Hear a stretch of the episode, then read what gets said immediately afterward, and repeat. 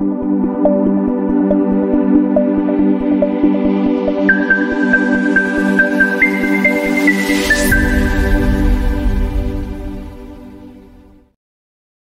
buenos días traders, les habla Gabriela, bienvenidos a un nuevo live de premercado americano. El día de hoy, jueves 4 de enero, ya son las 8.32 de la mañana en Nueva York. 10.32 en Santiago, 2.32 en Madrid y hoy día partimos con una nueva jornada de trading en donde ya se dio a conocer los datos provenientes desde el cambio del empleo agrícola ADP, que salió sorpresivamente mejor de lo que el mercado esperaba y también mucho mejor que la lectura del mes anterior. Si ustedes se fijan, el dato que se publicó hace tan solo alrededor de 17 minutos atrás fue de 164 mil, muy por sobre los 101 mil que tuvimos el mes anterior, muy por sobre los 115 mil, que era lo que el mercado estaba esperando. Y ojito ahí con el dato de los 101 mil, porque anteriormente se había publicado 103 mil.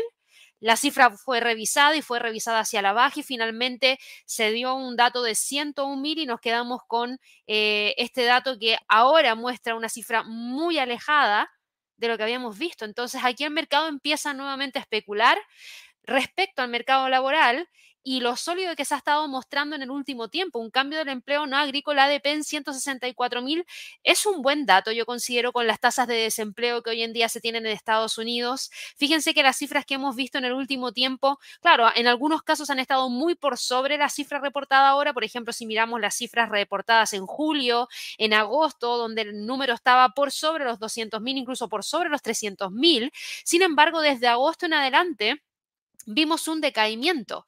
Y si nosotros pusiéramos y expresáramos este dato en forma de curva, veríamos que tuvimos unos máximos en julio y agosto, luego un pequeño decaimiento en 177 mil, luego de eso un decaimiento mayor en, 180, eh, perdón, en 89 mil, una pequeña alza 113 mil, nuevo una caída en 103 mil y ahora estamos viendo un dato que vuelve a subir a 164 mil. Por ende, no estamos hablando de una curva completamente decreciente, sino que estamos viendo que, claro, en cada caída que pega, vuelve a pegar un estirón hacia arriba, la gran pregunta es si el próximo mes esta cifra vuelve a caer.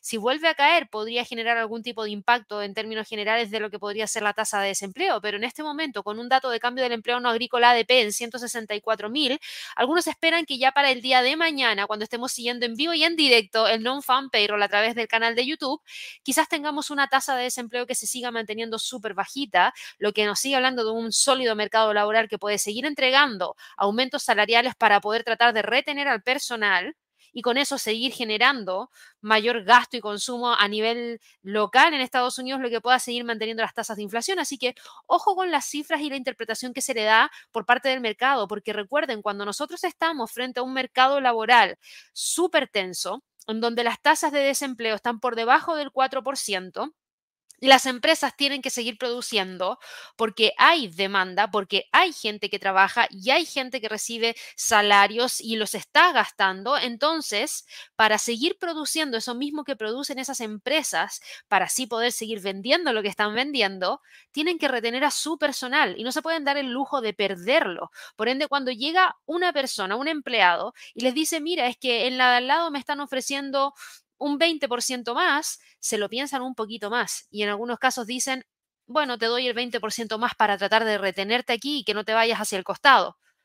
Eso pasa cuando un mercado laboral está así de tenso y está así de contenido y, con, y donde la gente, y las empresas, mejor dicho, quieren retener a su personal. No pasa lo mismo cuando estamos con tasas de desempleo que están por sobre el 5%, donde ya empezamos a ver que hay una mayor cantidad de gente dando vuelta, en donde incluso si es que esta persona se va, no importa, yo otra a la vuelta de la esquina y la puedo volver a traer para poder seguir produciendo lo mismo.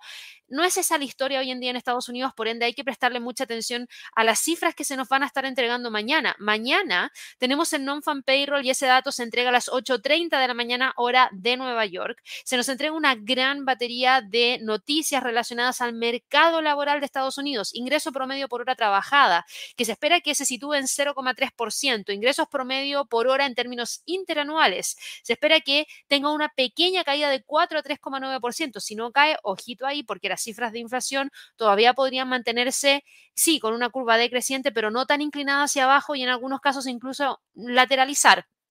Las nóminas no agrícolas espera que se reporten en 170 mil y la tasa de desempleo se espera que quede en un 3,8%, es decir, un pequeño incremento de 3,7 a 3,8, pero insisto, llevamos muchísimo tiempo con una tasa de desempleo por debajo del 4%.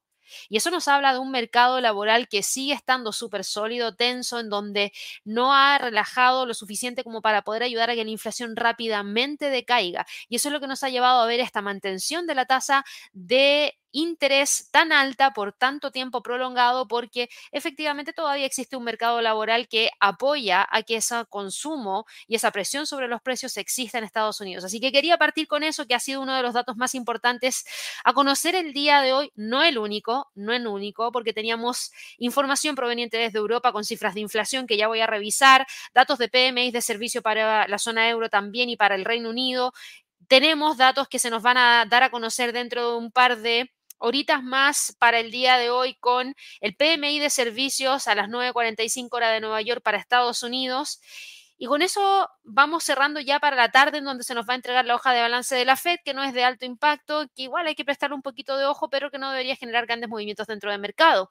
¿Cómo está operando hoy día el mercado en sí? Hoy día vemos que hay cierta detención de las fuertes caídas que vimos durante las últimas horas. Tenemos acá al Standard Poor's tratando no de quedarse en los 4.720, fíjense en esto, Ahí está la zona de soporte ahora, 4.700 puntos, que es un nivel que ha logrado respetar muy, pero muy, muy bien. Así que lo vamos a dejar marcadito acá. Esa es la zona más importante que tenemos. Por otro lado, el Dow Jones también detiene en cierto grado las caídas. El Nasdaq sigue profundizando las caídas porque estos datos del mercado laboral hacen que el mercado también especule respecto a que quizás en la próxima reunión de política monetaria eh, no me refiero a la del 31 de enero o 30 de enero porque esa, no, 31 de enero mejor dicho, esa sí o sí el mercado espera que tenga mantención, pero sí esperaban ver recortes en la reunión de marzo, por ende ahora el mercado dice, bueno, y si los datos del mercado laboral no salen tan malos, capaz que mantienen por un tiempo más y el recorte no viene en marzo y viene en mayo y eso es lo que el mercado está tomando en consideración al mismo tiempo que se nos están empezando a entregar reportes de ganancias trimestrales. Walgreens Boot Alliance entregó su reporte de ganancia trimestral. Fue un buen reporte, la acción sube más de un 2% en el premercado, por ende, dedito para arriba ahí para Walgreens que tiene un pequeño respiro. Así que eh, como este tipo de empresas que están entregando sus reportes, vamos a empezar a conocer muchas otras más dentro de las próximas semanas y también vamos a hablar acerca de eso porque ya hay hay que empezar a prepararse para las entregas de reportes trimestrales que se nos vienen dentro de las próximas semanas y donde viene la gran cantidad de entregas en la última semana del mes de enero y la primera semana del mes de febrero.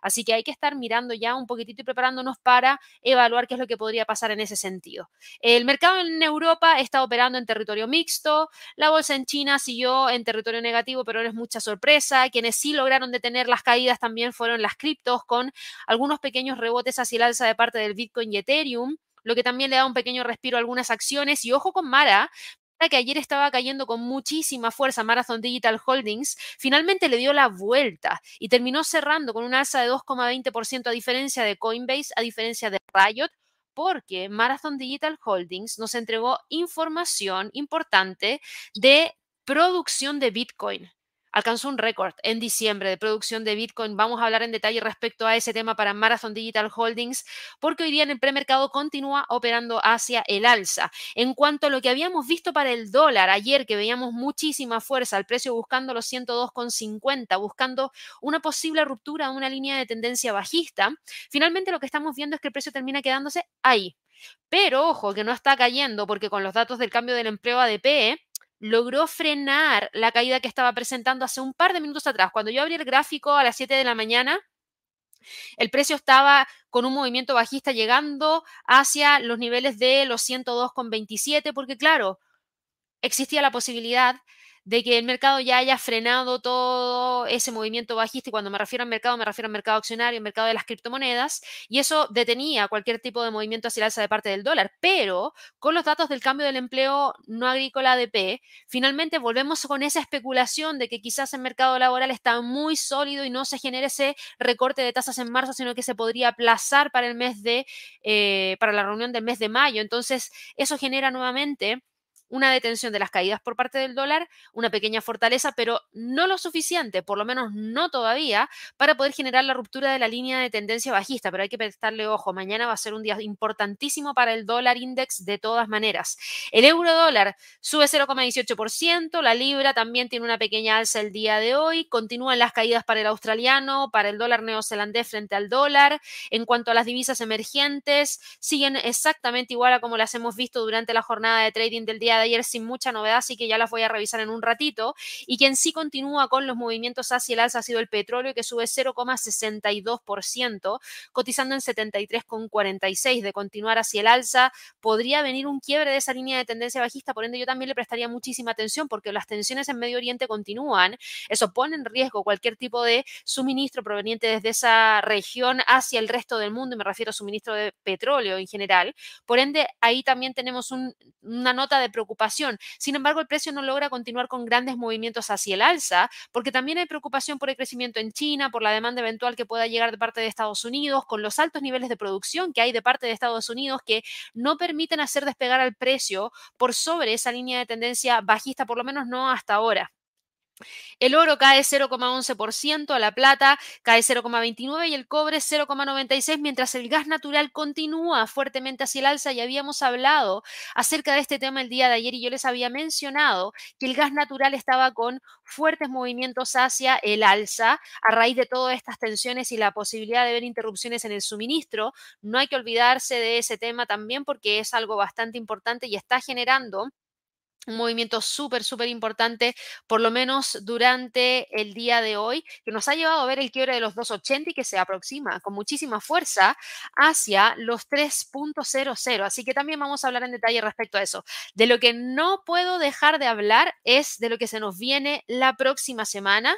Y en esta oportunidad no es el Trading Day, sino que ustedes se van a dar cuenta que a través del chat tenemos destacado el eh, curso de estrategias de, desarrollo de habilidades de scalping, que es este curso de Ninja Scalper que se va a emitir a partir de la próxima semana.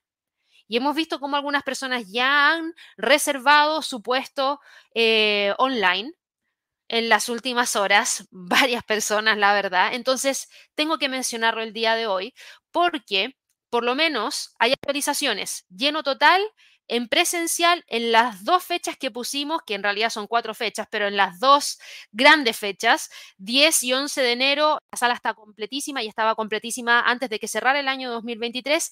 Ya se completó la sala para el día 17 y 18 de enero en términos presenciales acá en, en Santiago de Chile y nos van quedando los últimos cinco cupos disponibles para la sesión online que se lleva a cabo el 15 y el 16 de enero. No queda nada. Si están en conversaciones con Cristian, con Javier Aburto, con Alison o con Cristóbal, vayan de inmediato, por favor, y pregúntenle si todavía quedan disponibles esos cinco cupos, porque yo no lo sé. Yo sé que hoy día en la mañana habían cinco cupos disponibles, pero yo sé que ellos están conversando a través del chat, a través del teléfono, a través del correo electrónico para poder apoyarlos con eso. Recuerden que hay tres formas de poder participar. Una es pagando el curso que vale 200 dólares o accediendo a un 50% de descuento si ustedes ya tienen una cuenta real con un broker y ese broker está en convenio con nuestra academia o si es que están evaluando la apertura de una cuenta real, bueno, si abren su cuenta real con un broker en convenio podrían acceder de manera gratuita. Recuerden que este es un curso especial porque está compuesto de el curso de scalping en 360 grados que trae teoría y backtesting que dura 420 minutos. Son videos on demand que ustedes pueden ver todo el tiempo que quieran. Luego de eso también van a tener el acceso a 20 sesiones de la sala de trading para que puedan practicar la teoría.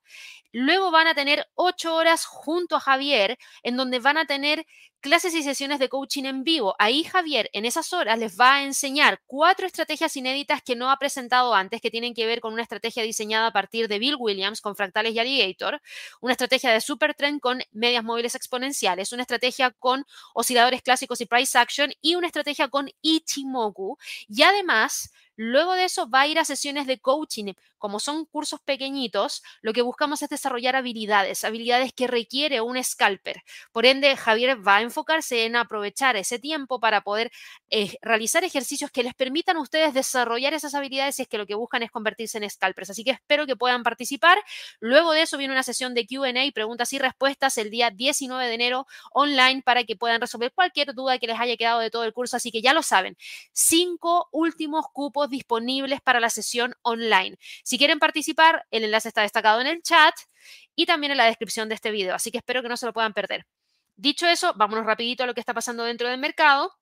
Y yo voy a partir el día de hoy hablando acerca del mercado accionario, porque ayer partimos con las criptos, pero ya como el mercado está respirando, la podemos dejar ahí un poquito de lado y vamos a darle un poquito más de énfasis a lo que está pasando dentro del mercado de las acciones, porque hay movimiento, movimiento que nos permite tomar un pequeño respiro, porque ha sido un comienzo de año, unas dos jornadas muy movidas entre el día martes y el día de ayer miércoles y hoy día jueves está relativamente tranquilo. Tenemos al estándar Poor's con una oscilación de tan solo 0,09%, por ende eso es tranquilidad y es cautela claramente. Muy probable e, es muy probable que tengamos mantenciones de niveles de precio clave para el día de mañana, en donde tenemos el seguimiento en vivo del non-fan payroll y tenemos un nivel de soporte que está en torno a la zona de los 4.700, que al parecer eh, estaría tratando de mantenerse. Y yo les hablaba respecto a los datos que conocimos muy temprano en la mañana, que son los cambios de empleo no agrícola ADP, que reportó en 164 mil, pero no es lo único que conocimos. Conocimos también las renovaciones de los subsidios por desempleo, que quedaron relativamente planas, 1.855.000. Entonces, miren, si nosotros vamos y revisamos los datos de las últimas semanas, esto es lo que hemos tenido en los, los datos de las últimas semanas. 30 de noviembre, 1.927.000. 7 de diciembre, 1.861.000. 14 de diciembre, 1.876.000. 21 de diciembre, 1.865.000. 28 de diciembre 1.875.000 y ahora estamos en 1.855.000, o sea, es una curva decreciente desde el máximo que se alcanzó en noviembre en 1.927.000. Es decir, todas aquellas personas desempleadas que están renovando subsidios por desempleo porque siguen desempleadas y no han encontrado trabajo, ha tenido una curva decreciente y no ha continuado hacia el alza. Por ende, aquí podemos decir, ok, quizás la tasa de desempleo no sube con tanta fuerza porque la gente está encontrando en cierto grado trabajo. Las cifras de las nuevas peticiones de subsidio por desempleo, 202.000 cayó en comparación a la semana anterior fuertemente de 220.000 a 202.000, una caída más fuerte de lo que el mercado esperaba, porque el mercado esperaba que la cifra se reportara en 216.000, es decir, no hay tanta gente nueva solicitando un subsidio por desempleo porque acaba de quedar desempleada. Entonces, eso nos lleva a la especulación de lo que podría eventualmente ocurrir mañana. Y el día de ayer tuvimos declaraciones de uno de los miembros del FOMC, eh, de hecho de la Reserva Federal de Richmond, Thomas Barkin, quien dijo que no descarta la posibilidad de una alza de tasas si es que la inflación sigue estando alta y se requiere podrían recurrir a esa herramienta y con esas declaraciones también nos trajo sobre la mesa la posibilidad de que se mantenga por más tiempo la tasa de interés en los niveles actuales. Y por eso yo les decía, los primeros meses de este año son fundamentales para poder conocer cuándo viene ese primer recorte de tasas que debería estar llegando durante este año 2024. También Thomas Barkin dijo que se ve súper bien encaminado este aterrizaje suave de esta política monetaria restrictiva que ha aplicado la Fed. ¿Y qué significa un aterrizaje suave? Un aterrizaje suave significa que no hay un mayor impacto dentro de la economía de Estados Unidos, en donde no se impacta negativamente el mercado laboral, en, en donde no se impacta negativamente a las cifras de crecimiento y sí se logra controlar la inflación. Pero él también dijo que como este aterrizaje suave es muy parecido a un avión, hay muchas cosas que podrían descontrolar ese aterrizaje en los últimos momentos en los cuales se aproximan a la pista como por ejemplo que tengamos de la nada algún conflicto que empiece a escalar mucho más y que salte el precio del petróleo en una gran cantidad, lo que pueda volver a impactar a las cifras de inflación, porque hoy en día logramos tener estas cifras de inflación cayendo a nivel global, porque los datos de, las materias primas, las cifras de las materias primas, los precios de las materias primas han estado cayendo. Y hemos visto que el precio del petróleo se ha mantenido bajo por un tiempo considerable. Si yo voy a mirar acá el precio del petróleo, se van a dar cuenta que en el gráfico mensual, la cifra de 78, perdón, 78, 60, 64 es lo que hemos tenido por lo menos en el último tiempo. Y de hecho el precio ha estado encajonado entre los 94 y los 64, que están muy lejos de los 125 que tuvimos en junio del año 2022 y que nos llevó a ver cómo el tema de la inflación se volvía más un problema estructural que transitorio y que llevó a que la Fed realmente tomara medidas y empezara con esas alzas de tasas de interés que nos llevaron a la tasa de interés que hoy en día tenemos. Entonces, claro, hay que prestarle ojo porque cualquier cosa podría cambiar el panorama que se tiene para este año. El año pasado, partimos el año pasado con recortes de tasas y no hubo ningún recorte de tasas, tuvimos más alzas y mantención de la tasa. ¿Podría pasar este año? También podría pasar. No se ve tan probable, pero no se puede descartar. En términos de probabilidades, las probabilidades que tenemos para las próximas reuniones de política monetaria, Fíjense en esto, tenemos una probabilidad de 93,3% de ver una mantención de la tasa en el rango actual y una probabilidad de 6,7% de ver un recorte de la tasa de 500 a 525. Yo la verdad no espero ver un recorte para la reunión del día 31 de enero. Esa reunión la vamos a seguir en vivo a través de nuestro canal, sí. Así que por favor no se olviden, si todavía no lo han hecho, no se olviden de suscribirse al canal de darle clic a la campanita de notificaciones. ¿Por qué? Porque de esa manera van a saber cuando nosotros seguimos eventos de alto impacto, de alto impacto para los diversos mercados a través de nuestro canal. Así que espero que se puedan suscribir. Em, para el resto, para el resto, ¿qué es lo que pasa? Vamos a ver acá en términos de probabilidades. Todavía sigue siendo una probabilidad, probabilidad perdón, interesante de ver un recorte de tasas en la reunión de marzo. 20 de marzo. Y yo el otro día, déjenme ver acá un segundito, un segundito acá, les voy a mostrar una imagen que saqué. Un segundito por acá. Eh, lo, lo, dejé guardadito acá, por eso se los muestro. Acá está. Esto es lo que yo saqué el primero de, el primero no, la primera jornada de trading de este año fue el día martes. 67,8% de probabilidad de ver un recorte de 25 puntos base y 9,6% de probabilidad de ver un recorte de 50 puntos base. En total, la probabilidad de ver un recorte estaba en 77,36%. Hoy en día, la probabilidad de ver un recorte cayó a 64,55%.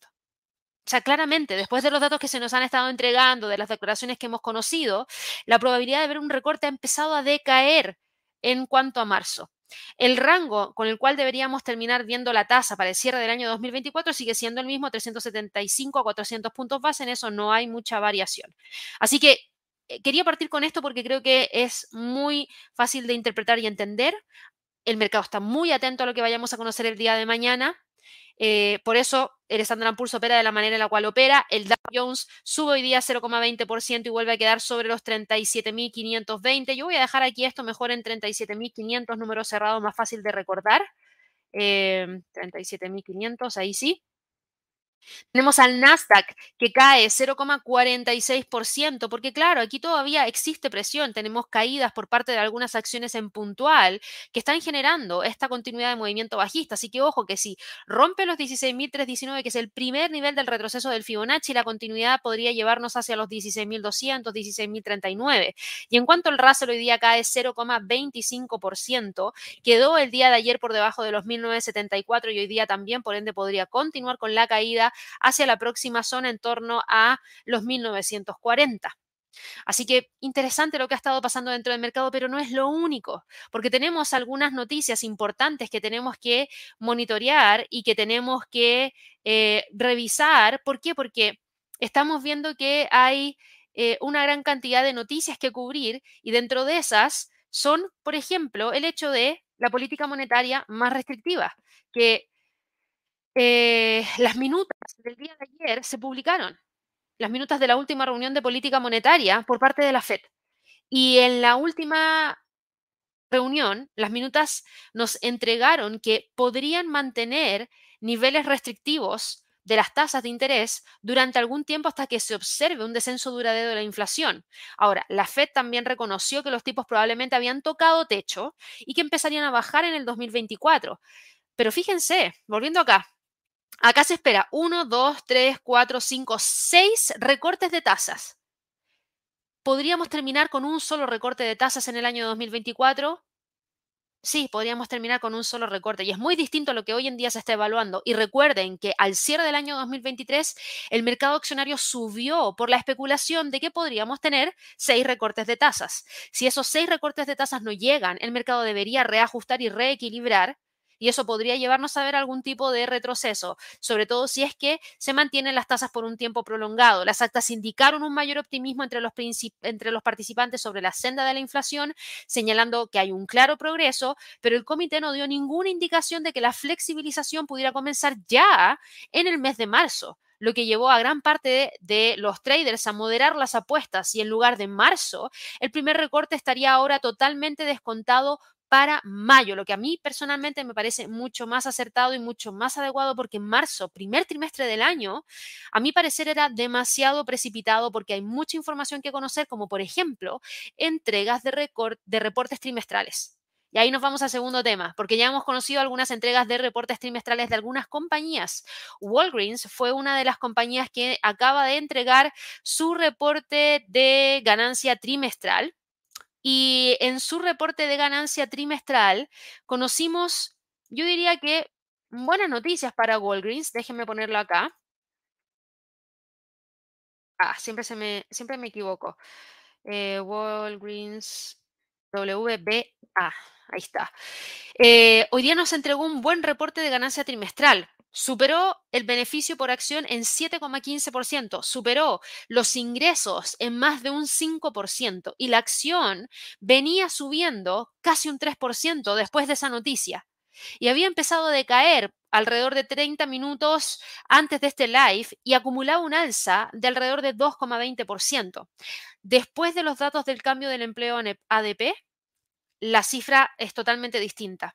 Ahora, lamentablemente en este momento las acciones de Walgreens están cayendo un 1,64% a pesar del buen reporte de ganancia trimestral, porque también hay que entender que lamentablemente hemos visto que eh, hay noticias no tan buenas, no tan buenas para quienes son accionistas de la acción y esperaban recibir dividendos de parte de la acción, porque eh, el consejero delegado de Walgreens, Tim Wentworth, dio una declaración que a nadie le gustó porque eh, declaró un dividendo trimestral de 25 centavos de dólar por acción y eso supone un descenso de un 47,9% respecto al dividendo anterior, que era de 0,48 dólares. Y claro, Tim Wentworth, que es el consejero delegado de Walgreens dijo que han tomado la difícil decisión de reducir el pago trimestral de dividendos a 25 céntimos por acción para reforzar el balance a largo plazo y la posición de tesorería. Y en cierto grado eso se ve interesante porque efectivamente eso les va a dar un poquito más de espacio para que ellos puedan manejar, pero para los accionistas ya no es tan atractivo. Entonces hay algunos que dicen, no, con esto no me interesa, me salgo. Yo solamente estaba aguantando por el dividendo y ahora no me interesa aguantar y eso genera un pequeño golpe en la acción y por eso también estamos viendo esta caída que lamentablemente afloja y no nos deja ir a buscar esos 27,45. En este momento cotiza por debajo de los 25 dólares por acción. Si continúa cayendo, podría llevarnos a los 24,50. Y yo estoy hablando acerca de Walgreens Boot Alliance porque es una de las compañías que está entregando reportes de ganancias trimestrales. Y yo les decía, va a partir la temporada, ya parte, lenta, pero parte, y parte con muchísima mayor fuerza la próxima semana. La próxima semana tenemos a Bank of America, BlackRock, Citigroup, Delta Airlines, JP Morgan, United Health y Wells Fargo el 12 de enero reportándonos en el premercado, así que vamos a tener un premercado potente, además de un montón de otra información que podamos conocer el próximo, próximo viernes, con todos esos reportes. Y después se nos viene Goldman Sachs, Morgan Stanley, Taiwan Semiconductor, eh, Schlumberger. Después tenemos a 3M, General Electric, Johnson Johnson, Procter Gamble, Verizon, Intuitive, Netflix, Visa, ATT, Boeing, IBM, ServiceNow, Tesla, 24 de enero Blackstone, Mastercard, Intel, American Express y Chevron. Para la última semana de enero y los primeros días de febrero, aquí ya empezamos a tener una carga mayor. Va a reportar McDonald's, Exxon, Caterpillar, General Motors, Pfizer, AMD, Microsoft.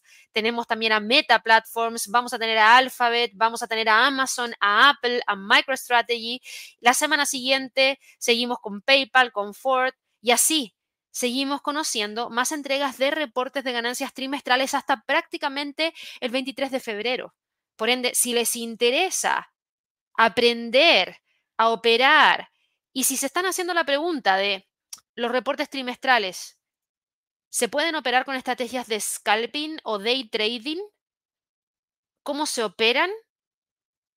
Vayan al próximo Trading Day. Aquí abajito tengo desplegado un código QR, escaneenlo y regístrense gratis. Si ya se registraron, no se lo pierdan, por favor. Y bueno, si no pueden estar ese día, esa hora conectados, no importa, les va a llegar la grabación a todas las personas que se registraron. ¿Por qué? Porque en el próximo Trading Day nosotros vamos a estar hablando acerca de reportes trimestrales y estrategias de scalping y day trading en acciones. Esa es la sesión número dos que le toca a Javier, en donde justamente aquí dice, los fundamentales como reportes trimestrales se pueden operar con este tipo de estrategias y hicimos exactamente eso, pusimos exactamente esa sesión porque sabíamos que esa misma semana comenzaba la gran temporada de reportes trimestrales, que es la primera de este año 2024, que viene a reflejar los resultados de las empresas del el último trimestre del año 2023. Así que espero que puedan participar. Eh, este evento de Trading Day viene patrocinado por AvaTrade para todas aquellas personas que quieran solicitar una cuenta demo o estén evaluando una cuenta real. Bueno, en la misma página van a encontrar dos botones para que ustedes puedan solicitar una cuenta de práctica, que es una cuenta demo, o la solicitud de una cuenta real. Así que espero ahí que puedan revisar toda esa información a través de los enlaces que les dejamos en la descripción de este video o también escaneando el código QR que estamos desplegando justamente ahora. Eso es lo que ha pasado. Es lo único que tenemos en términos de movimientos para el día de hoy por acciones como Walgreens era la más importante, diría yo, porque la que nos entregaba reportes de ganancias trimestral. Pero también tenemos información proveniente desde Apple, que es la que ha tenido muchísimo ruido en el último tiempo. Y Apple está tratando de hacer algo para tratar de frenar todo el movimiento bajista. Hoy día la acción lamentablemente continúa cayendo. Y ojo, que después de los datos del cambio del empleo ADP, cae un 1,24%. Está en 181,95 ¿Eso qué significa? Que rompe la media móvil de 100 periodos, que ingresa a esta zona marcada en púrpura que tengo yo acá, o en lila, no sé, depende de cómo ustedes interpreten los colores, entre los 183 y los 180. Por ende, ¿cuál es el nivel más importante ahora? Los 180. Y ojo, que en los 180 está la media móvil de 200. Por ende, ojito con Apple, porque está teniendo un comienzo de año durísimo, que para algunos es la tormenta perfecta, porque dicen, ok, hace rato que quería entrar en Apple, así que mientras más caiga, mejor para mí, porque después vuelvo a encontrar un nuevo precio de entrada, pero para quienes entraron comprando acá arriba es un dolor de cabeza fuertísimo. Ahora, en el largo plazo, Apple no ha quebrado ninguna tendencia todavía mantiene la tendencia alcista de enero del 2023, más aún todavía mantiene la tendencia hacia el alza de eh, marzo del 2020, pero yo sé que aquí no todos hacen inversiones de largo plazo, sino que algunos hacen trading, así que por lo mismo les digo que en el corto plazo los niveles más importantes están en 180 y por qué estamos hablando acerca de Apple y por qué estamos diciendo que había tratado de hacer algo, porque bueno, hay mucho ruido respecto a lo que potencialmente podría ser el próximo lanzamiento de su teléfono celular, porque ya estamos viendo que hay ruido por el iPhone 17 y recién se acaba de lanzar el iPhone 15, ni siquiera tenemos un iPhone 16 eh, en la mira o bueno, está en la mira, claramente, pero ¿cómo vamos a estar hablando ya del iPhone 17 si todavía nos falta mucho por conocer respecto a lo que se viene para el iPhone 16? Pero bueno, eh, hay algunos que dicen que para el iPhone 17 podría venir una super cámara, pero espectacular, que podría ser frontal y que podría traer en ese sentido una gran competencia frente al resto. Y claro, porque Apple ya sabe, las cámaras de los teléfonos, las que están acá atrás, a nadie le importan. ¿Por qué? Porque ya son todas espectaculares. Marca que sea, marca que ya saca una muy buena foto.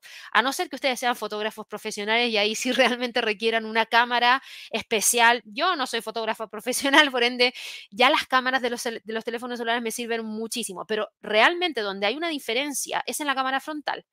La cámara frontal no funciona bien para todos los teléfonos celulares. Y hay una gran diferencia que se puede hacer ahí y hacia allá estaría apuntando Apple. Pero esta noticia no es suficiente porque todo el mercado dice, ya, ok, sí, pero ¿en qué me afecta eso hoy? Hoy que tengo la cotización cayendo, porque el iPhone 17 ni siquiera se está produciendo. Y claro, hoy no impacta en nada, porque lo que sí impacta hoy día para Apple es que lamentablemente Piper Sandler volvió a rebajar, bueno, no volvió, sino que se une a las otras empresas que han rebajado la calificación de la acción. Y Piper Sandler rebajó las acciones desde sobreponderar a neutral, citando preocupaciones de valoración, debilidad macroeconómica y unas perspectivas difíciles para los teléfonos móviles en general. Y aquí está apuntando a la industria en general. Y yo creo que aquí hace un muy buen punto, que es la industria en general. Por eso Apple tiene que empezar a desligarse de la industria lo más rápido posible. ¿A qué me refiero con eso? Tiene que empezar a generar algún tipo de estrategia que le permita diversificarse lo más rápido de esa industria. Pensemos en Amazon.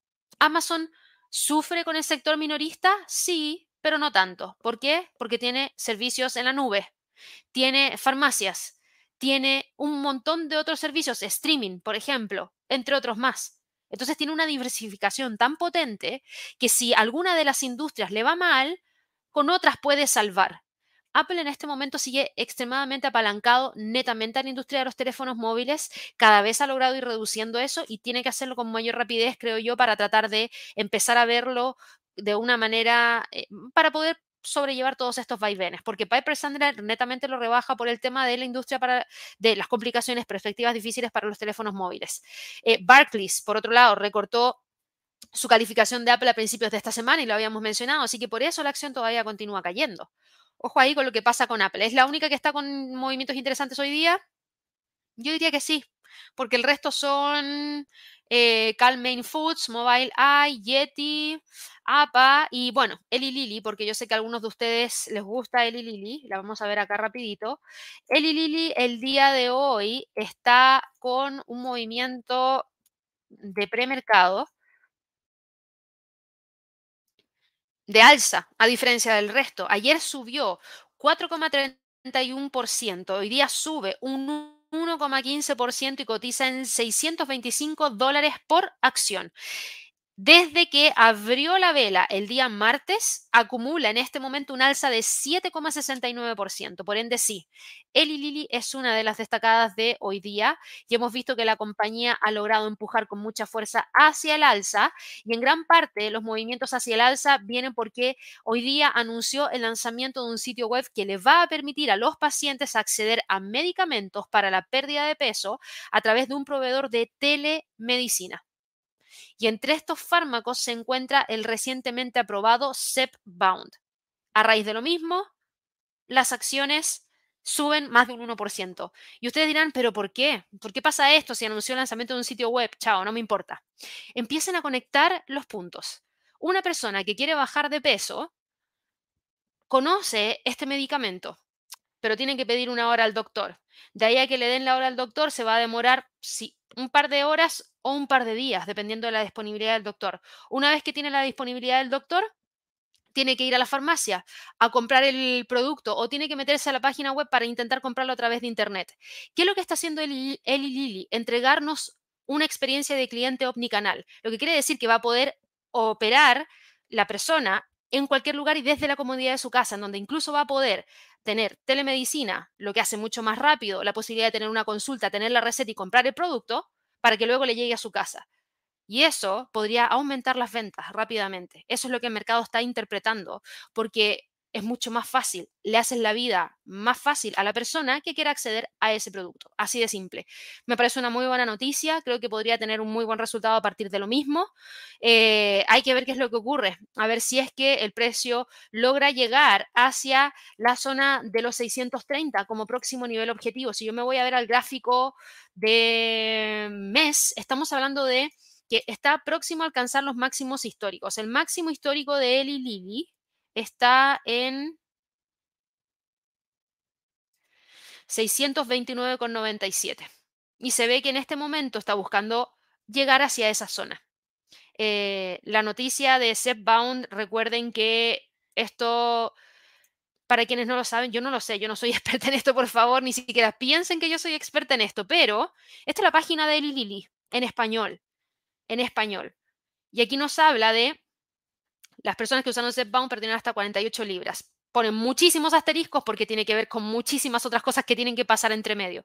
Pero, insisto, hay que ver qué es lo que ocurre. Hay gran expectativa respecto a lo que podría ser esto y eso es lo que para él y Lili, la acción es una buena noticia. Dicho eso, ¿cómo está el resto del mercado? La bolsa en Europa sube 0,10% y frena las caídas en torno a la zona de los 4.450. El DAX sube 0,21% y opera entre los 16.600 y 16.400. El IBEX sube 0,70% y logra rebotar desde los 10.000. El CAC 40 sube 0,25% y respeta el nivel de soporte en 7.400. Si teníamos datos hoy día para la bolsa en Europa, claro que sí. Teníamos datos provenientes desde... Eh, la inflación en Francia, que está en 0,1% en términos generales y mensuales. Tuvimos los PMI de servicios de España que salieron positivos porque lograron despegar aún más desde la barrera de los 50, por ende están en expansión. Tenemos PMI de servicios de Italia que también lograron subir de 49,5 a 49,8. PMI de servicios de Francia que también mejoraron de 45.4 a 45.7. PMI de servicios de Alemania que aquí mostraron una caída de 49,6 a 49.3 quedándose un poquito atrás, pero en cuanto al PMI de servicios de la zona euro en general, tuvimos una cifra mejor que la lectura del mes anterior, quedó en 48,8 por sobre el 48,7 y eso en gran parte explica la calma dentro del mercado, junto con la calma que también se le entregó por parte de la bolsa en Estados Unidos, por ende hay, se respetan los niveles técnicos de soporte.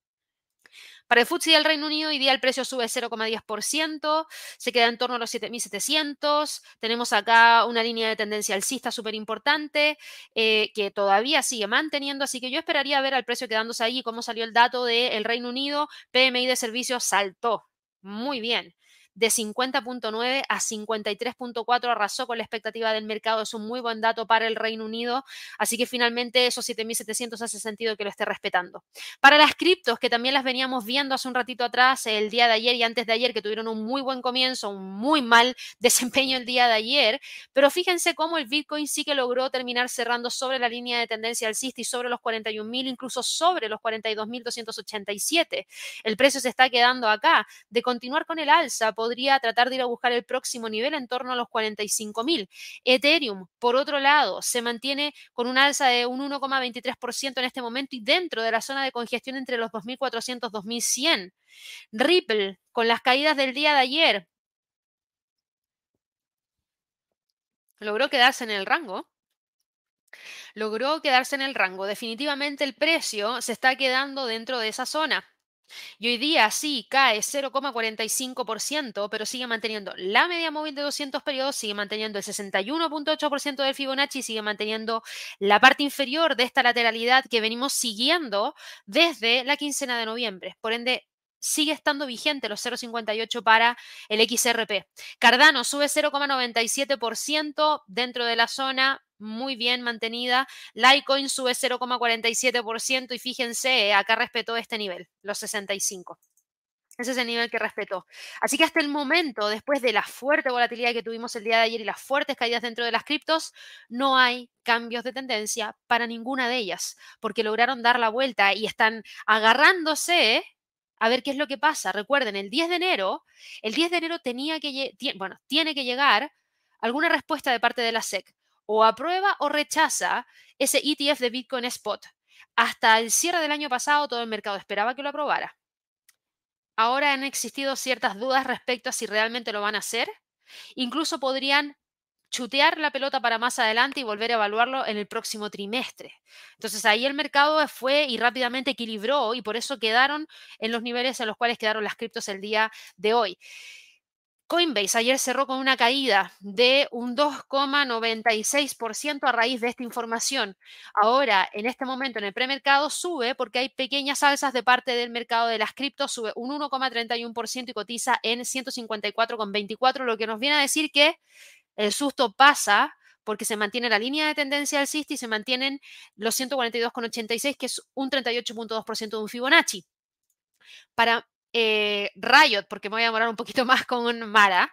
Para Riot Platforms, el día de hoy vemos una recuperación de un 2,53%, lo que nos vuelve a dejar con Riot Platforms sobre los 15 dólares por acción. De ahí podría continuar en búsqueda de los 16.50. Y Marathon Digital Holdings ayer cerró a la alza. A diferencia de Coinbase, a, diferencia de eh, Riot, y Marathon Digital Holdings cerró con una alza de 2,20% y hoy día sube 3,22% y cotiza en 24 dólares con 19 centavos. Algunos aprovecharon la caída de Marathon el día de ayer para volver a ingresar.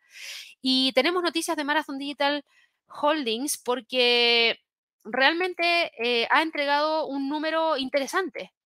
Esta, que es la minera de criptomonedas, alcanzó una producción récord de Bitcoin de 1.853 Bitcoins en diciembre de 2023, que es un 50 6% más que en noviembre del año 2023 y eso significa un 290% en términos interanuales. El crecimiento de la tasa de hash, las continuas mejoras de eficiencia fue lo que ayudaron a aumentar la tasa de hash operativa media en un 18% intermensual y eso llevó a esta producción récord de Bitcoin en el mes. Dedito para arriba para Mara, el presidente y consejero delegado de la compañía dijo que siguen apuntando un crecimiento del 30% en la tasa de hash energizada en el año 2024 y con la adquisición recientemente anunciada de los dos sitios de Generate Capital que se espera cerrar en enero del año 2024, esperan llegar a 50 exahashes en los próximos 18 a 24 meses. Así que a raíz de esta noticia, la acción está subiendo porque es una excelente noticia para Marathon Digital Holdings, así que las tendencias se mantienen hacia el alza. En cuanto al mercado Forex, hablamos bastante acerca de lo que estaba pasando con la especulación respecto a las próximas decisiones de política monetaria y si en marzo no llega el recorte, el dólar no tiene por qué seguir cayendo por debajo de los 100. Podría volver a retomar la caída si es que, por ejemplo, los datos de mañana del mercado laboral sorpresivamente nos muestran una tasa de desempleo por sobre el 4%, sí. ¿Ese es el escenario más probable? No. Entonces ahí yo creo que hay que estar muy atentos con el dólar index porque está en niveles de precio clave. ¿Y a qué me refiero con eso? Independiente de lo que vaya a pasar mañana, este es un muy buen punto para evaluar una entrada al mercado. Nosotros no tenemos cómo saber si el precio se va a mover para arriba o para abajo. Tenemos probabilidades de lo que potencialmente podría ocurrir. Y en este momento las probabilidades apuntan a que probablemente no tengamos un recorte en marzo y eso podría significar un muy buen dato de mercado laboral para Estados Unidos, lo que podría significar mayor fortaleza de parte del dólar. Pero eso es probabilidades, no es un 100% de probabilidad de que va a pasar eso. Entonces, ante esos escenarios, nosotros tenemos que prepararnos para ambos, para los dos escenarios, por eso les digo dos. Y el precio está aquí. Y para mí este es un punto excelente para evaluar alguna entrada, porque si el precio rompe la línea y se mueve hacia el alza, ir a buscar la media móvil de 200 ya me parece atractivo para un instrumento porque es un potencial movimiento de 0,53% y algunos me dirán no es nada. Ok, pero para eso también ustedes saben que tienen plataformas de trading en las cuales pueden operar con algún nivel de apalancamiento. Y por otro lado, si es que el precio se mueve hacia la baja, ir a buscar ese 76.4% del Fibonacci cercano a los 101,50 también me parece súper atractivo. Entonces, ojito, porque yo creo que aquí hay algo interesante que vamos a tener que evaluar para el día de mañana y más que seguro lo voy a estar revisando en el live de premercado cuando sigamos en vivo y en directo el non-fan payroll, porque esa es la zona que en este momento está conteniendo el precio y una eventual salida de allí podría entregarnos una potencial entrada al mercado. Así que ojo con el dólar index. El euro dólar hoy día mantiene los 1.090, pero sigue operando entre los 1.09760 y los 1.090. La libra dólar hoy día logra mantener la línea de tendencia alcista. No hay mucha novedad porque ya llevamos varias semanas viéndolo operando entre los 1.28 y los 1.2613. El dólar frente al yen sube 0,99%, rompió con mucha fuerza la línea de tendencia bajista. Como no se ven cambios en la política monetaria de Japón, el dólar toma ventaja con lo que ha pasado en los últimos días también a nivel local en Japón. Eso también lleva a que tengamos un movimiento mayor también hacia el alza de parte del dólar frente al yen y eso nos lleva a tener la ruptura de este, de, este, de este nivel. Así que voy a colocar acá un Fibonacci a la inversa con otro color, por supuesto. Uh, no se ve nada. Un segundo. Ahí sí. 144,68. Ese es el techo que en este momento está respetando el precio. De continuar con el alza, podría buscar los 145, 146 en extensión.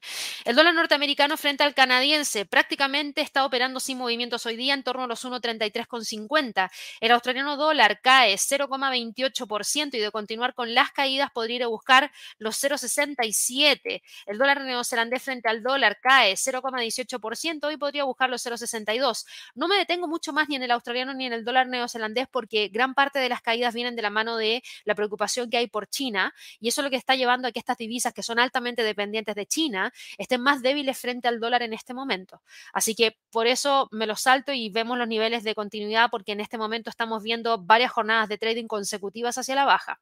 El dólar frente al franco suizo hoy día sube 0,26% y opera entre los 0,8517, 0,8450. El dólar frente al peso mexicano sigue dentro de la zona 1715, 1690. Yo estoy a la espera de que salga de allí, por eso prácticamente lo miro y me lo paso de largo. Y algunos, yo creo que algunos dicen, pero porque hay algunos instrumentos en los cuales te detienes y en cuales no te detienes? Bueno, eso tiene que ver también con el hecho de que para operar yo por lo general espero niveles de precio clave. El dólar index es uno de los que estoy esperando que genere la ruptura para poder ingresar. El dólar frente al peso mexicano no está cerca de ninguno de los extremos, por ende me toca esperar, así de simple. El dólar frente al peso chileno hoy día está con un alza de 0,71%, pero sigue enrangado entre los 896, 880 sin mucha novedad. El dólar frente al peso colombiano continúa con el alza, buscando la ruptura de esa línea de tendencia bajista que potencialmente nos puede llevar a los 3.950. Recién me voy a interesar por este par si es que el precio logra generar algún tipo de ruptura de los 3.950 en el caso de continuar hacia el alza. El dólar frente al sol hoy día está operando en 3,73. Ayer tuvo un gran movimiento alcista y podría ir en búsqueda de la próxima resistencia en 3,75 porque si ustedes se fijan, el dólar se ha estado apreciando frente a todas las divisas emergentes por lo menos durante esta jornada. El euro frente al yen bueno, hace rato que no lo vemos. ¿Me queda tiempo? Sí, me queda un poquito de tiempo, ¿ya? Disculpen ahí, lo vamos a revisar rapidito porque hace tiempo que no lo vemos y aquí hay algo que me gustó porque se aproxima muy rápidamente esa resistencia. Viene con muchísima fuerza el euro frente al yen buscando la ruptura de los 158.50. Para quienes estén siguiendo al euro yen, ojo con los 158.50. La libra yen, por otro lado, mm, todavía le falta para llegar a los 184, que considero que es uno de los niveles más importantes. Y ahora sí, pasémonos a las materias primas. Y las materias primas, yo les decía, el petróleo, ¿hay que prestarle atención? Sí, hay que prestar atención. El petróleo está con una gran cantidad de movimiento durante la jornada de trading del día de ayer y el día de hoy, y todavía podría continuar porque estamos frente a movimientos que son importantes porque hay temores ya hablamos el día de ayer y antes de ayer respecto a lo que significan aumento de tensiones en el Medio Oriente. El temor a que una guerra más amplia en el Medio Oriente cause estragos en el suministro de petróleo es lo que está haciendo subir el precio. Así de simple. En este momento no hay caídas en la producción a nivel mundial. En este momento no estamos viendo un gran incremento en la demanda. Eso sigue exactamente igual. Esas no son las variables que están afectando al precio. Lo que está afectando al precio es el temor a que haya una guerra más amplia en el Medio Oriente. Así de simple. ¿Por qué? Porque si aumentan las tensiones en el Medio Oriente, que es la región productora de crudo, esto podría poner en problema los suministros que se envían hacia el resto del mundo el mayor yacimiento petrolífero de Libia detuvo su producción. Y eso es por las tensiones en Medio Oriente. Y claro, cuando se detiene la producción un día, no pasa nada. Se reactiva luego y prácticamente no impacta mayormente a los suministros a nivel mundial. Pero si esta detención de la producción de Libia después se extiende hacia otros países productores de petróleo, entonces sí que podríamos tener un problema. Sí que podríamos tener un problema. Entonces, para quienes se preguntan, ¿quiénes producen petróleo? Aquí lo ven. Estos son los, bueno, estos son los estados en los cuales se produce petróleo. Yo les estoy apuntando aquí en la, en la pantalla como si pudieran ver mi mano puesta en la pantalla. No, ya acá, ahora sí. Eh, los top 5 eh, estados que producen petróleo en Estados Unidos. 42,5% proviene de Texas. Cuando hay una paralización en Texas de las plantas productoras, sí es un problema, porque es un 42,5% que potencialmente se podría haber afectado. Esto es Estados Unidos. Estados Unidos es el principal país productor de petróleo y de hecho es el que tiene el 14,7% de la producción a nivel mundial. Después de eso viene Arabia Saudí con un 13,2%, Rusia con un 12,7%, Canadá con un 5,6% e Irak con un 5,5%.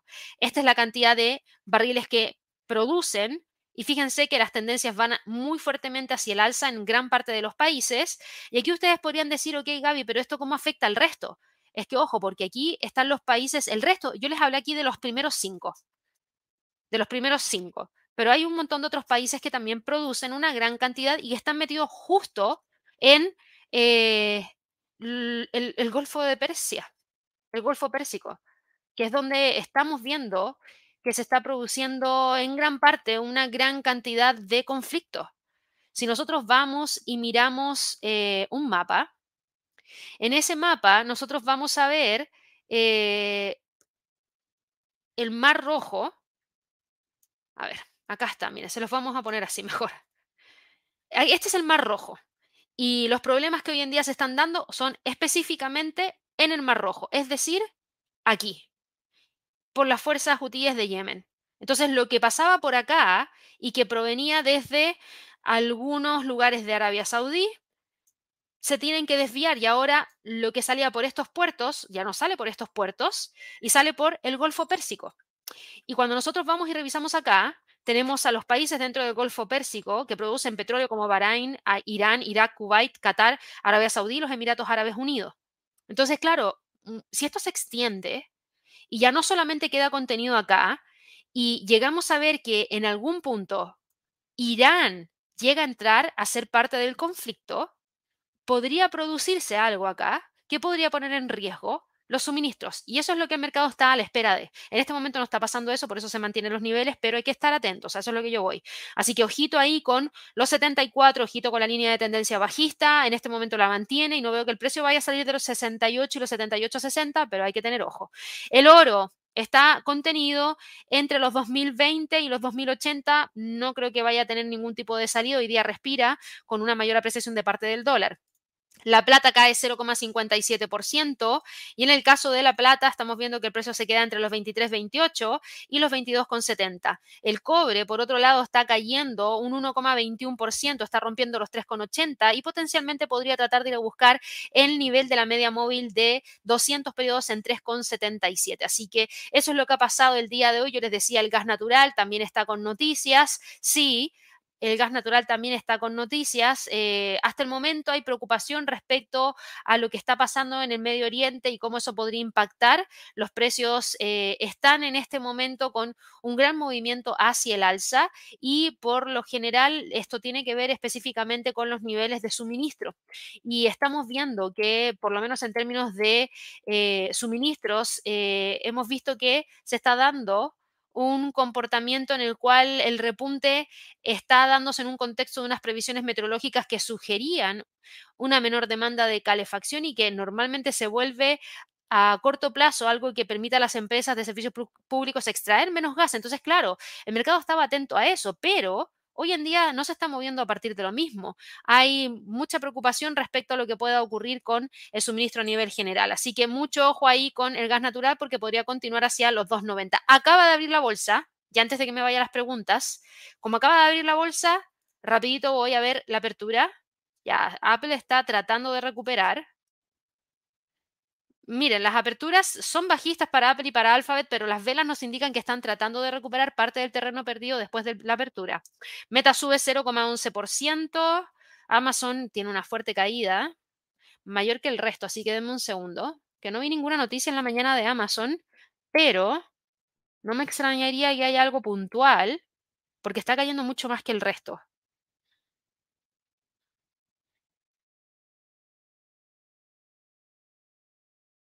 Segundo, un segundo, un segundo.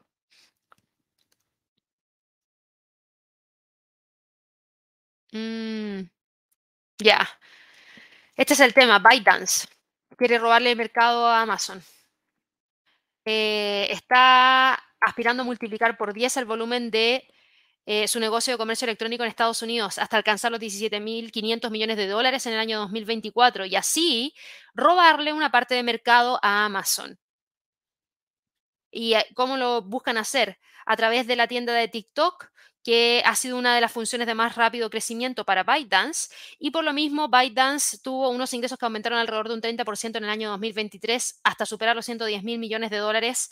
Y claro, aquí el mercado ve un riesgo potencial porque TikTok ofrece entrega gratuita y otras subvenciones a los influencers. Por ende, con esto, ByteDance podría potenciar muchísimo la tienda de TikTok eh, y eso sería bastante interesante porque hay más de 5 millones de nuevos clientes en Estados Unidos que compraron algo en TikTok en noviembre, ayudados por las ventas del Black Friday y Cyber Monday, según los datos que se acaban de entregar. Eh, así que interesante, a ver qué es lo que pasa. A ver si es que realmente es, competencia para Amazon o no. Yo creo que sí, podría ser competencia. Así que mucho ojo, por eso hoy día está cayendo más que el resto. Ojo con los 144. Tesla abrió al alza el día de hoy, sube 0,80% y está tratando de no reingresar a la tendencia bajista. Esta es una línea de tendencia bajista que trae desde el 20 de julio y está tratando de no reingresar. Microsoft sube 0,15% sin mucha novedad, Moderna cae 0,10% sin mucha novedad, Chevron sube un 1,25% buscando los 155, viene ahí por Chevron, ExxonMobil también va con un alza importante de un 1,27% buscando los 105, Netflix cae 0,21% y se está quedando ahí entre los 480 y 460, American Airlines sube 0,77%. Está dando la pelea en los 13. Norwegian sube un 1,21%, mantiene la línea de tendencia alcista. PepsiCo, después de la gran alza, retrocede y vuelve a quedar cercano a los 170. Disney hoy día sube 0,11% y está manteniendo los 92 como resistencia. Bank of America sube 0,86% y vuelve a buscar los 34. Alvemar le cae 0,79% le está costando los 150 y de hecho le está costando mantener los 140. Nvidia, por otro lado, hoy día sube 0,61% tratando de quedar por sobre los 480. AMD intenta mantener la línea de tendencia alcista, así que ojito ahí con el nivel de soporte en los 133.50. Alibaba cae un 1,93%. Eh, con tendencia bajista, Pinduoduo cae 0,72% y sigue en 148. Le ha costado romper esa zona Pinduoduo. En Face Energy cae un 1,20% y se queda en torno a los 121.09, muy contenido entre los 130 y 116. La apertura del día de hoy, yo diría que es más alcista que bajista porque el Standard Poor's cae menos de lo que estaba cayendo en el premercado. Me voy rapidito a responder algunas preguntas que puedan tener aquí a través del chat. No se olviden el código QR para el Trading Day. Eh, a ver, voy a responder cosas que no hayamos visto. Aquí Alberto preguntaba por... T Ay, se me había olvidado la pregunta de Juan Carlos. Ya la veo, Juan Carlos. TGS, LS, perdón, Tecnoglass. Hoy día está en 42,41, una apertura bajista, pero mantiene muy bien ese nivel. Dame un segundo que voy a remover esto acá y dame un segundo que voy al gráfico mensual. Ya, porque Tecnoglass tiene tendencia hacia el alza, así es que eso era lo que no quería perder de vista tiene tendencia hacia el alza, por ende la caída del día de hoy sí es importante y nos viene a decir que la ruptura de los 48 no le va a ser fácil, no le va a ser fácil. Eh, lo bueno es que está tratando de mantenerse sobre niveles importantes de soporte, como por ejemplo el primer nivel del retroceso del Fibonacci que está ahí en 42,50. Aquí Juan Carlos me preguntabas por Bimbo. Vamos a verla acá. Bimbo el día de hoy eh, yo tengo un pequeño delay con la acción de Bimbo, claro, y viene con presión bajista bastante importante. Lamentablemente, eh, esto que teníamos acá, que era un sólido nivel de soporte, Juan Carlos, en 86, lo quiebra con mucha facilidad el día de ayer. Por ende, yo no descartaría que el precio pueda continuar buscando la ruptura de los 83,28, que es la media móvil de 50. Y esto abre el camino para ir a buscar los próximos niveles. Claro, 85, 82, 82 podría ser la próxima zona. Hay que estar muy, muy atentos. Yo creo que todavía la presión bajista está. Y me habías preguntado por Ford y aquí voy a revisar a Ford porque sé que hay otros que también operan Ford. Un segundito que me equivoqué ahí de, de acción. Ford está el día de hoy cotizando en 11,72 sigue manteniendo la línea de tendencia alcista del 10 de noviembre, pero claro, como la industria de los automóviles igual está un poquito alicaída en términos de proyecciones para todo este año, Eso también impacta negativamente a Ford y por eso la acción no logra romper los 12.50. Yo esperaría que se siga quedando entre los 11.50, 12.50 como niveles más importantes. Eh, Leo, me preguntabas acá por HSY, eso es de Hershey Company, ¿se recuperará? Está en 191,88. Dame un segundo. Aquí lo interesante de esta acción es que está intentando recuperar parte del terreno perdido, pero todavía le falta para que tú puedas confirmar eso. Mira, yo recién evaluaría realmente una recuperación si el precio logra posicionarse sobre los 201,86, que es quedar sobre la media móvil de 100 la media móvil de 50, la línea de tendencia bajista por sobre la resistencia a través de la acción del precio y por sobre el 23.6% de Fibonacci. Yo recién le evaluaría ahí como una recuperación mayor. En este momento estamos viendo que está intentando recuperar.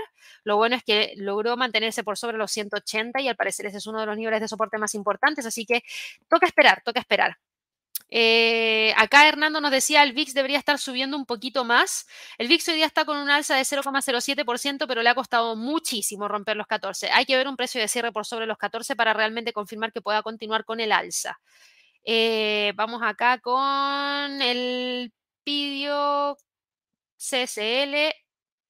Carnival Corporation está hoy día en 16,39 y está cotizando en torno a esta zona. Esto es Carnival. Vamos a quitar esto. Vamos a poner acá. Primer nivel de retroceso de Fibonacci roto hace dos jornadas de trading atrás, 17,69. Ahora mismo está respetando muy bien el nivel de soporte en 16,39. Mira, yo creo que aquí no hay mucha diferencia con lo que ha estado pasando con el resto de las otras compañías de cruceros. Lamentablemente esta línea de tendencia alcista sí se quebró con muchísima fuerza, pero para Carnival lo bueno es que está tratando de respetar este nivel. Si lo logra respetar, creo que podría intentar darle la vuelta y volver a buscar esa zona de los 20. Vamos acá con otra preguntita. Eh, Bitcoin, acá Diego me preguntaba por SAP en la bolsa de Suecia. Está hoy día con un alza importante, súper bien, mira, a punto de romper la resistencia. Yo te digo súper bien porque realmente se ve interesante lo que está haciendo. Si logra romper la resistencia, tienes el camino, yo te diría que prácticamente despejado para los 6.50 y ahí estamos hablando de un movimiento de alrededor de 3,66%. En este momento no veo ningún tipo de cambio en términos tendenciales. Mantiene tendencia alcista, mantiene la resistencia en 6.24, de continuar con el alza, podría buscar hacia, podría llegar hacia esos 6.50. Acá me preguntaba Ana por Rivian, soporte y resistencia. Rivian el día de hoy está cotizando con una caída de un 1,87%. No es muy buena esa caída porque lamentablemente nos está dejando fuera de la línea. Es muy pronto para decir cambio de tendencia, sí. ¿Por qué? Porque el precio todavía no ha logrado quebrar esta zona. Esta zona, ese 50% del retroceso del Fibonacci, mientras se mantenga por sobre estos niveles o en los niveles, todavía existe posibilidades de que el precio logre dar la vuelta. Así que mucho ojo con eso porque podría tratar de llevarnos hacia esos 21.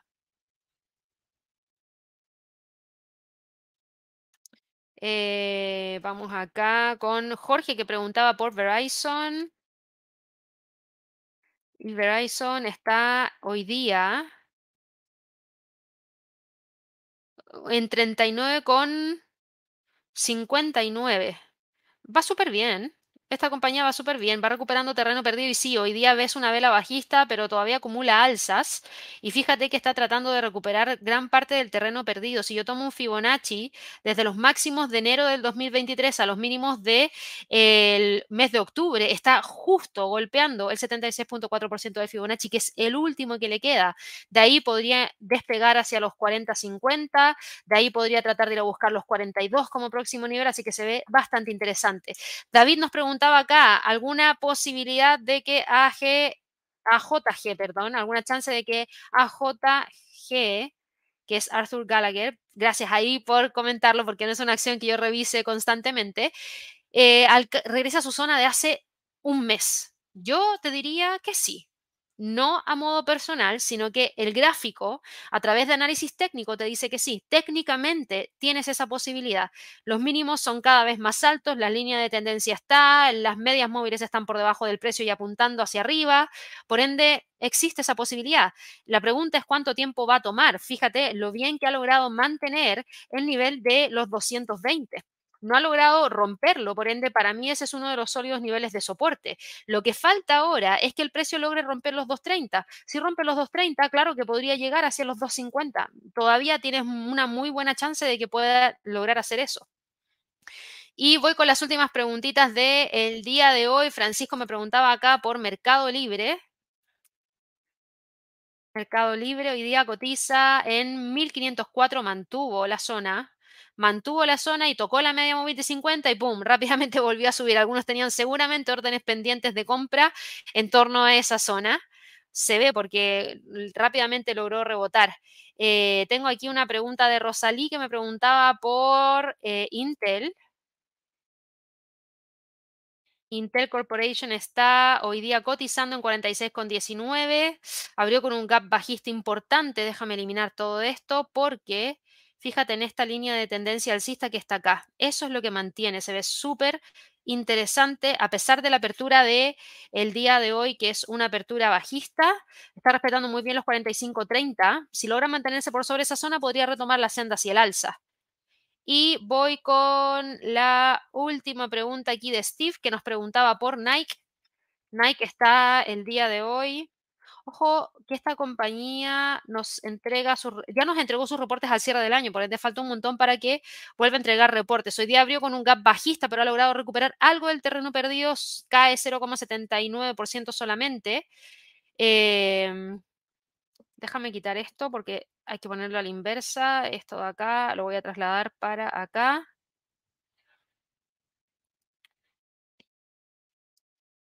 Acá tengo una resistencia a través de la acción del precio en 110 y el Fibonacci me dice que Claro, respeta los 102.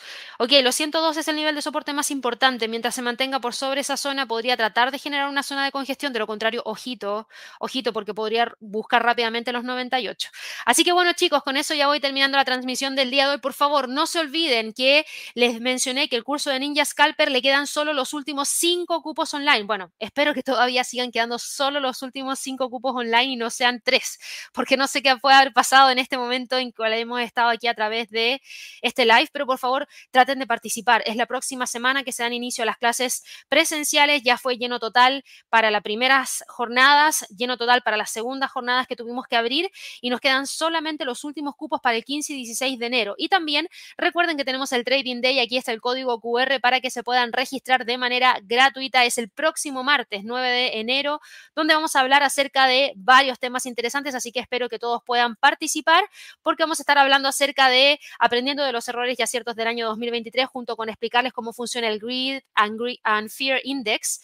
También vamos a hablar acerca de scalping y day trading en acciones, junto con reportes de ganancias trimestrales y cerramos con oportunidades de inversión para el primer trimestre. Recuerden que este Trading Day viene patrocinado por AvaTrade, así que para quienes quieran solicitar una creación de una cuenta demo o una cuenta real, los enlaces están ahí directamente en la página web. Dicho eso, me despido. No se olviden de suscribirse al canal, prender la campanita y ojalá regalarnos muchísimos likes y nos vemos mañana en una nueva transmisión del premercado americano. Que estén muy bien. Chao, chao.